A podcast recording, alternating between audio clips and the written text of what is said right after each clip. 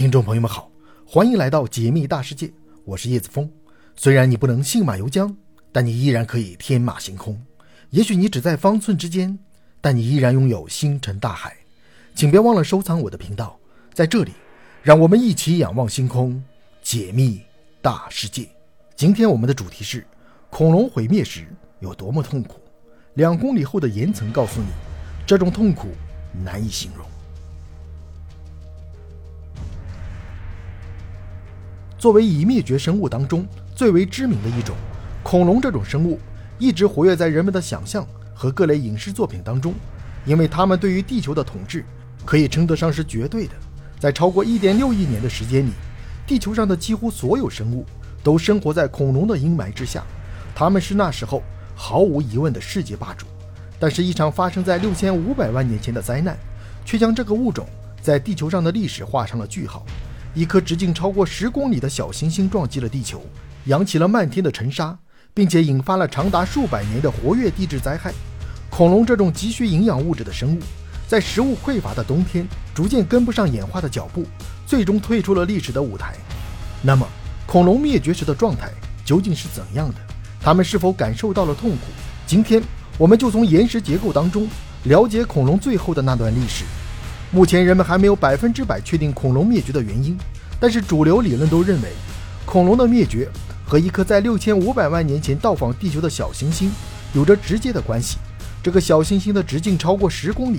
在宇宙中运行的时候被地球所捕获，一头扎在了当今时代的墨西哥处，直接导致周边的物种灭绝。随后，由于这颗小行星强力的冲击，整个地球都陷入了一段地质活跃期，无数火山在沉积了几百万年之后。得到了喷发的机会，向外喷洒着大量高温的岩浆，而地壳本身也由于表面的冲击而产生震荡，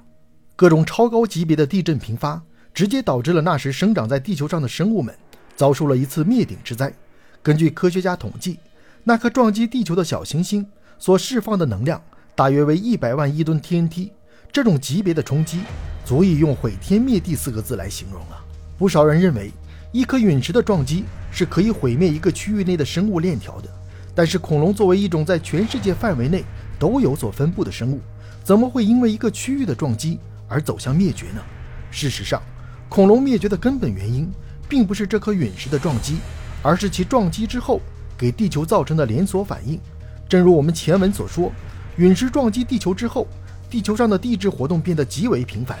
大量的地震和火山喷发。无疑会对一个区域内的生物链条产生重大的冲击。然而，在地质活动结束之后，恐龙还没有灭绝，毕竟它们的基数十分庞大，许多小型恐龙都扛过了第一波攻势。但是，这块陨石撞击地球的时候，向大气层抛洒了大量的灰尘，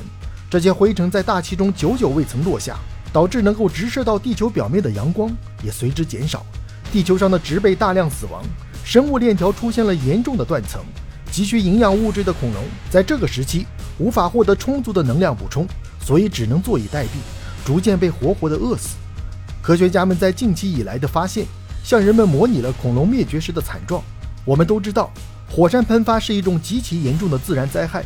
高温的岩浆可以将一切物质吞噬，而恐龙在那个时期自然也没有逃离这样的结局。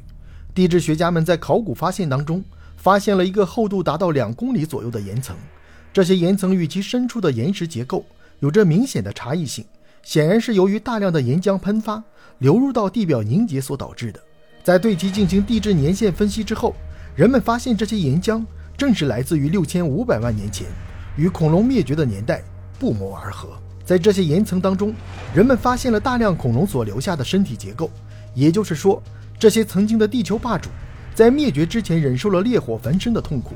温度极高且流动率超快的岩浆，并没有给区域内的恐龙逃窜的空间，而是将它们吞噬活埋，让它们成为了岩石的一部分。直到具有着一定考古能力的人类出现，恐龙的遗骸才得以重见天日。科学家们认为，恐龙最后的时光是无比艰辛的。由于地表上的食物短缺，幸存下来的恐龙们只能自相残杀来获取基本的营养。在这个过程中，原本就已经脆弱不堪的恐龙物种受到了更为严重的冲击，它们的个体数量在彼此的屠杀之间骤减，形成了一个恶性循环。不过，也有人认为，恐龙其实没有灭绝，而是在后来的千万年发展当中，逐渐改变了自身的形态。我们目前所见到的家禽，很有可能是恐龙的直系血亲。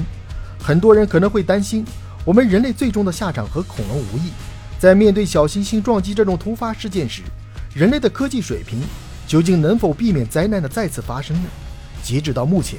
天文学家们给出的对策是在小行星接近地球时，派遣航空飞船携带着核弹头将其炸碎，从而避免小行星直接撞击到地球。就目前而言，这样的理念应该是可行的。而且太阳系目前正处在稳定期，在后续十万年的发展之内，人类应该都不会遭遇到小行星撞击这样的恐怖事件。